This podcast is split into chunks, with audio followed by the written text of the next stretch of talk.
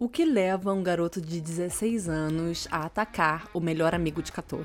Olá, pessoas maravilhosas, como é que vocês estão? Aqui é a Margot e no episódio de hoje eu vou falar de um caso que, sem exagero, deve ser o caso mais surpreendente que eu já vi. Eu conheci esse caso no canal do Mr. Bowling, que é um canal que eu adoro, então se você fala inglês eu recomendo.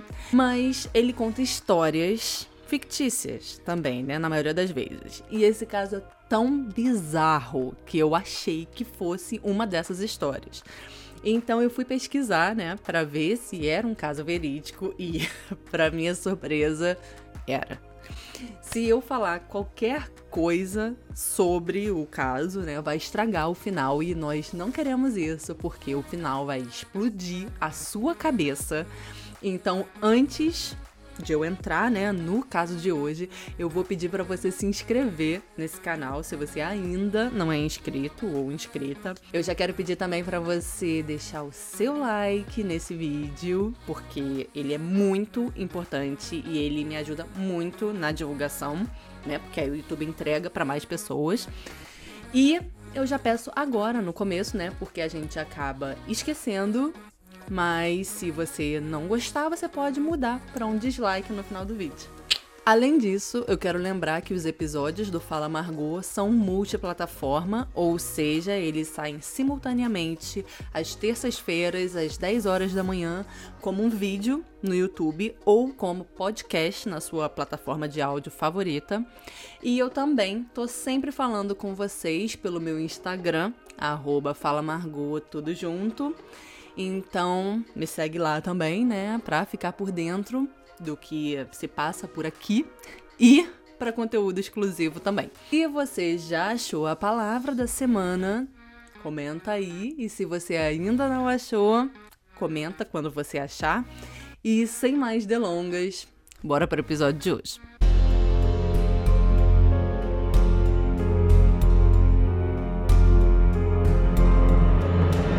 Quando eu comecei a ver o vídeo do John, ele começou, né, falando que não podia falar os nomes dos envolvidos, e aí na hora eu pensei que era uma dessas histórias fictícias que ele conta. Mas quando eu fui pesquisar a veracidade desse caso, eu descobri que de fato os nomes reais não foram trazidos a público. E isso se dá pelo fato de os envolvidos serem menores de idade quando o caso aconteceu, né? Que foi lá em 2003. Então, para quem estiver ouvindo o episódio, não vai fazer diferença nenhuma, mas só para não ficar minha cara aqui falando com vocês, né, para quem estiver vendo, eu vou usar algumas imagens ilustrativas. Então as imagens desse episódio não são pessoas, as pessoas envolvidas no caso. O caso de hoje aconteceu em 2003, como eu falei, em Manchester, na Inglaterra. Eu também encontrei matérias sobre ele no começo de 2004, quando o caso veio à tona. E essas matérias são do Independent, do The Guardian e até a Vanity Fair fez uma matéria sobre esse caso em 2006. E eu baseei o roteiro desse episódio nessas matérias. Então, vamos conhecer um pouquinho os personagens desse caso. De um lado, nós temos o John, que não é o John Bolin, é o John, que era um menino de 14 anos, super inteligente, com ótimas notas, estudava em uma escola avançada lá em Manchester.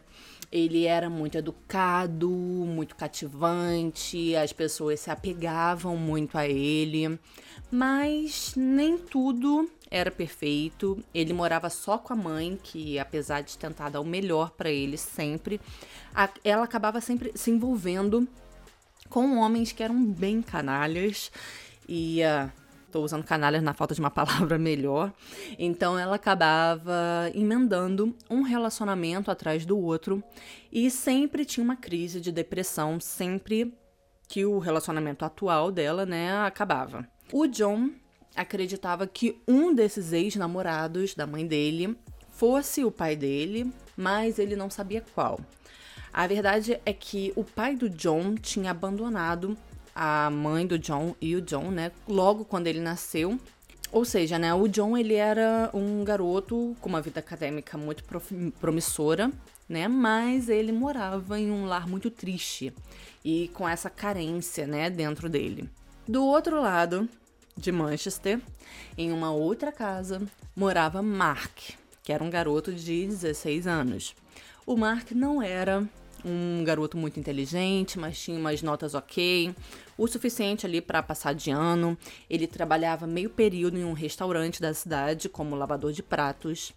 Ele morava em uma casa simples, era muito próximo da família, era um bom garoto, mas muito ingênuo e muito influenciável. O John e o Mark não se conheciam pessoalmente, eles nunca tinham cruzado o caminho um do outro. Então a gente tem esses dois personagens aí.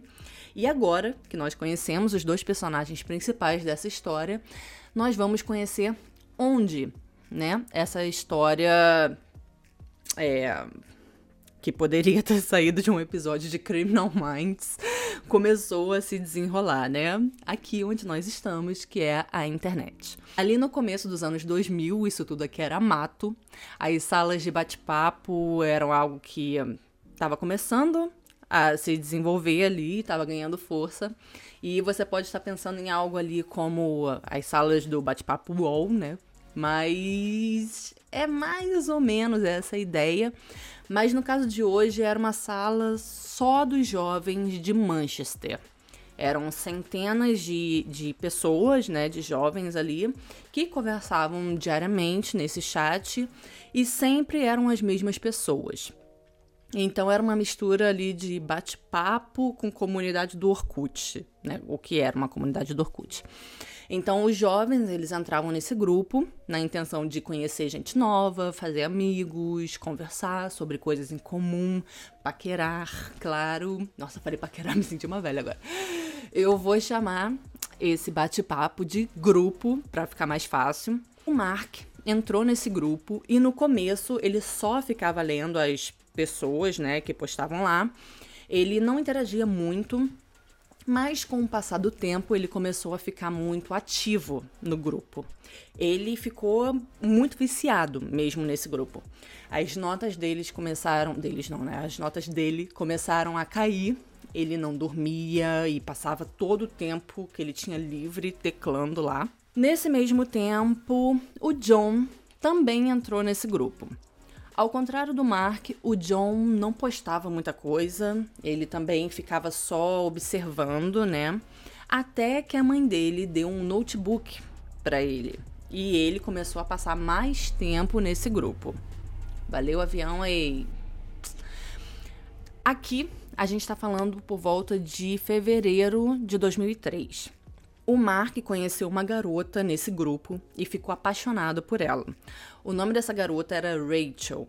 Ela também tinha 16 anos, também morava na cidade, trabalhava meio período em uma academia. Ela e o Mark passavam horas conversando um com o outro no privado, né? E depois de algumas semanas eles começaram a namorar.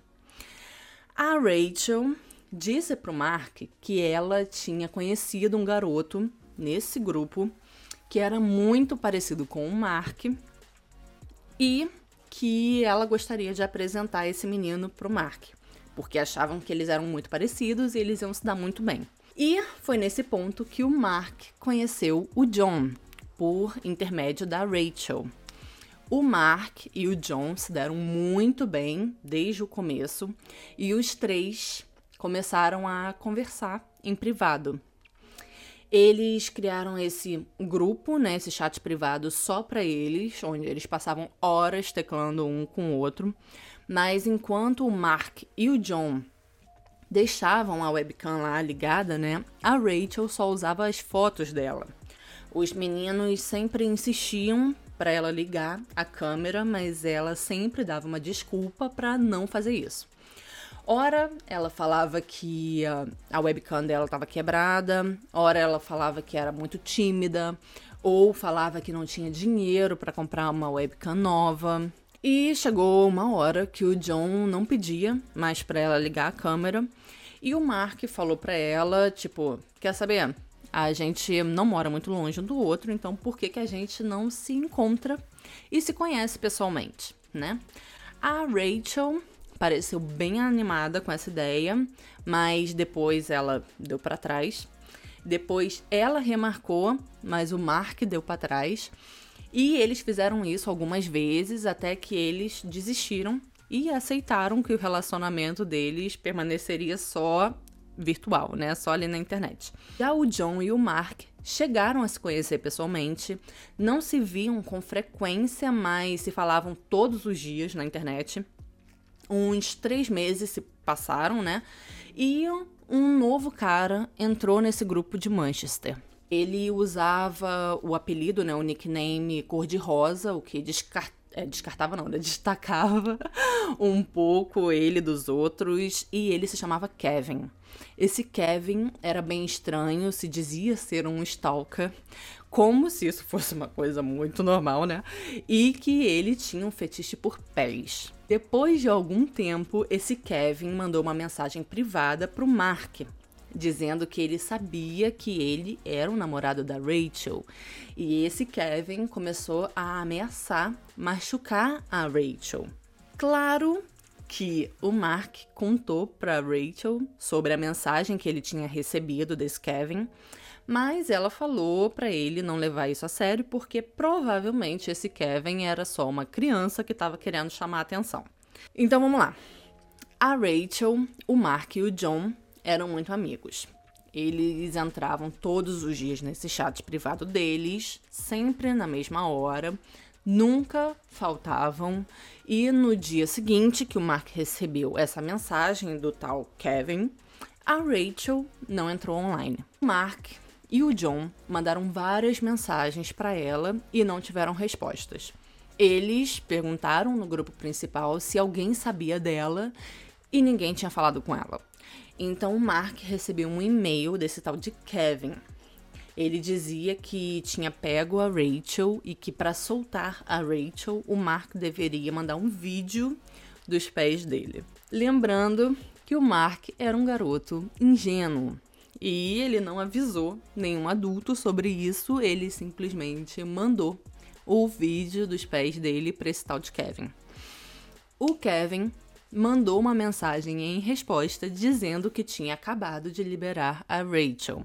Um pouco mais tarde, a Rachel escreveu para o Mark dizendo que ela estava bem, que já estava em casa e que queria encontrar com ele para agradecer pessoalmente por ele ter salvado a vida dela. Que fofo. Se você tá achando essa história estranha, acha que já sabe o que, que tá rolando, não se engane. E fica aqui comigo, porque você vai se surpreender. Bom, o Mark e a Rachel marcaram de se encontrar no dia seguinte em um lugar público. Mas quando o Mark chegou lá, não tinha nenhum sinal da Rachel. Ele esperou por algumas horas, mas ela não apareceu. Quando ele voltou para casa, ele mandou mensagem pro John perguntando se ele tinha falado com a Rachel naquele dia, e ele falou que não. Depois ele perguntou no grupo principal, né, e também ninguém sabia dela. A Rachel simplesmente tinha desaparecido, ninguém mais tinha falado com ela. E sabe quem também tinha desaparecido? Esse tal de Kevin. Alguns dias se passaram e começou a rolar um boato dentro desse grupo de Manchester de que um dos membros tinha sequestrado e matado um outro membro. Na hora, o Mark percebeu que eles estavam falando do Kevin e da Rachel.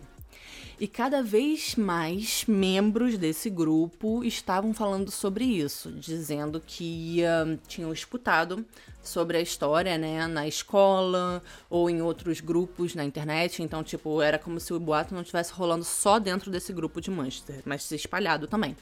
Então, o Mark realmente começou a se sentir muito mal, muito culpado por não ter ajudado a Rachel. E ele estava apaixonado por ela, era a namorada dele, por mais que eles nunca tivessem se encontrado. Pessoalmente, pelo menos, né? Mas um mês se passou e ele e os outros membros do grupo pararam de falar sobre o assunto e seguiram com suas vidas. Mark e o John continuaram se falando em particular e no grupo principal também. Eles também se encontravam algumas vezes na vida real E uma outra usuária do grupo mandou uma mensagem privada para o Mark. O nome dessa mulher era Janet. A Janet era casada, tinha 44 anos, dois filhos e se prepara, ela era uma espiã do Serviço Secreto Britânico. E mais, ela estava contactando o Mark para recrutar ele. Mark, de 16 anos. Ela disse que se ele passasse pelos testes, ele seria um espião como ela, ficaria rico, conheceria a rainha e poderia até se tornar o amante da Janet. Lembrando que ela era casada e quase 30 anos mais velha que ele. E ele era menor de idade, que é o mais importante. Óbvio que pra gente tá claro, né, que isso é uma mentira, que o Mark tá caindo num caso de catfishing, mas eu vou lembrar mais uma vez que ele era um garoto mega ingênuo, influenciável, com uma inteligência abaixo da média e estava sofrendo pela morte da namorada virtual. Ou seja, ele estava ainda mais vulnerável do que ele já era normalmente. O Mark não contou para o John sobre as conversas que ele estava tendo com a Janet. Talvez ele estivesse desconfiando do que ela dizia e, tipo, não queria, né, que o amigo tirasse sarro dele. Ou talvez ele queria acreditar que ele realmente fosse receber, né, o que a Janet estava oferecendo para ele, que era romance, dinheiro e influência e ele não quisesse que o amigo desestimulasse ele. Bom, depois de algumas conversas com a Janet, o Mark disse que aceitava o trabalho com ela e ela disse que antes de ele poder ir para Londres, conhecer a rainha e ser efetivado, ele deveria passar por alguns testes. O primeiro seria proteger o John. E uh, ele passava o dia inteiro com o John sem que o John soubesse que o Mark estava ali como guarda-costas dele. Mas por que? Você está aí se perguntando. Bom, o John, na verdade, se chamava James Bell e era uma pessoa muito importante para a coroa, mas ela não podia dizer o motivo até que ele passasse pelo primeiro teste. Isso foi o que a Janet disse para o Mark. Lembrando que o John era um garoto de 14 anos e que não fazia ideia que essa Janet existia. E a Janet disse pro Mark que uh, esse era o motivo pelo qual ela tinha escolhido ele para ser recrutado, porque ele já estava dentro do ciclo de amizades do John. O Mark concordou com o teste de passar o dia, né, protegendo o John. Ele ligou pro John e perguntou se ele não queria passar o dia com ele. E o John falou que tudo bem, mas que ele tinha, tipo, dentista depois da escola. O Mark falou que não tinha problema, que ele acompanharia o John até o dentista também. Então o Mark passou o dia inteiro com o John e depois que ele voltou para casa, ele abriu o computador e a Janet escreveu para ele. Ela disse que tinham agentes vigiando eles durante o dia e que ele tinha passado no teste, que ele tinha protegido o John Bell, o James Bell. então, ela diria porque o John, ou James Bell, era tão importante. James Bell, codinome John, de 14 anos, era a chave para um cofre Vou explicar. Ela disse que no fundo do oceano existe um cofre com 268 bilhões de libras da coroa. E para abrir esse cofre, o John, vulgo James Bell, deveria ficar na frente desse cofre porque o corpo dele precisava ser todo escaneado. Tipo um leitor de digital, mas seria um leitor do corpo inteiro dele. E agora que vem. O John estaria com um tumor no cérebro e ele estaria morrendo. E se algum outro governo colocasse as mãos no corpo do John, vulgo James Bell, eles teriam acesso aos bilhões de libras. Ou seja, para evitar que isso acontecesse, o Mark deveria matar o John. Ela disse que se o Mark passasse por esse teste, ele iria para Londres, conheceria a rainha, seria efetivado e receberia o seu primeiro salário no valor de 80 bilhões. Não, mentira. 80 milhões de libras. Ah, e além disso, ele se tornaria o amante da Janet. Você pensa que foi nessa hora que ele percebeu que isso tudo era mentira, né? Não. Ele aceitou o teste. A Janet, então, falou que ele deveria comprar uma faca grande e que se a missão fosse cancelada, ele ouviria alguém durante o dia, alguém na rua, dizer 6969, né? Durante o dia. E esse alguém seria um agente disfarçado. O Mark deveria levar o John, vulgo James Bell, até um beco específico, esfaquear ele e esperar que ele morresse. A Janet disse que ela chegaria lá com a polícia, explicaria a situação e evitaria que ele fosse preso. Então, no dia 29 de junho de 2003, por volta das 11 horas da manhã, o Mark levou o John até o beco, colocou a mão no ombro do melhor amigo, pediu desculpas, disse que o amava e esfaqueou o John na barriga várias vezes. Algumas pessoas viram o Mark ao lado do John no beco e chamaram a polícia e a ambulância. Claro que nenhuma Janet apareceu no local, mas calma, que a história ainda não acabou. No começo, eles assumiram que os meninos tivessem sido atacados por algum bandido no beco, mas depois que o John sobreviveu ao ataque e acordou da cirurgia, ele disse que o Mark tinha tentado matar ele. O Mark foi preso e ficava dizendo aos policiais que eles deveriam ir atrás dessa Janet, que a Janet tinha mandado ele fazer aquilo e que ela poderia explicar tudo o que tinha acontecido. Nesse ponto, ele ainda estava acreditando na história de espionagem, né? O Mark. O Mark estava falando isso com tanta convicção que a polícia foi atrás de saber quem estava por trás dessa Janet. E você está preparado para ter a sua cabeça explodida? Então, a Janet não existia, claro. Assim como Kevin não existia, assim como a Rachel não existia, e assim como outros 189 membros do grupo de Manchester não existiam. Todos eles eram, na verdade, o próprio John, o garoto de 14 anos. Então vamos voltar aqui alguns meses quando John entrou no grupo de Manchester. Ele viu a foto do Mark e começou a se interessar por ele. Então, ele criou a Rachel para poder se aproximar do Mark. Mas aí ele ficou com ciúmes da Rachel com o Mark, né? Porque o Mark tinha se apaixonado pela Rachel. E o John era apaixonado pelo Mark. Então, o John criou Kevin, que matou a Rachel. O John confessou tudo para a polícia quando a polícia encontrou as conversas no notebook dele. Ele também disse que pensou que o Mark iria perceber a farsa depois que o Kevin matou a Rachel, mas ele não percebeu. Então o John criou a Janet, que mandava o Mark passar o dia com o John, vulgo James Bell, e tudo mais, né, para proteger ele, então ele passava mais tempo um com o outro. O John disse que quando percebeu que o Mark estava totalmente controlado pela Janet, ele não poderia mais dizer a verdade, porque ele, né, ia, ia acabar perdendo a amizade do Mark. Então ele concluiu que o único jeito de manter, de alguma forma, o carinho do Mark por ele seria morrendo pelas mãos do Mark.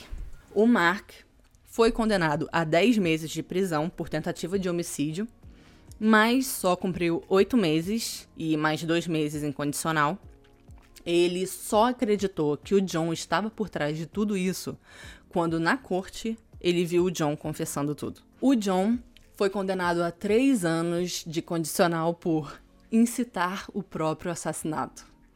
E durante esse tempo, ele só podia acessar a internet sob, como é fala, supervisão e foi proibido de entrar em outras salas de bate-papo.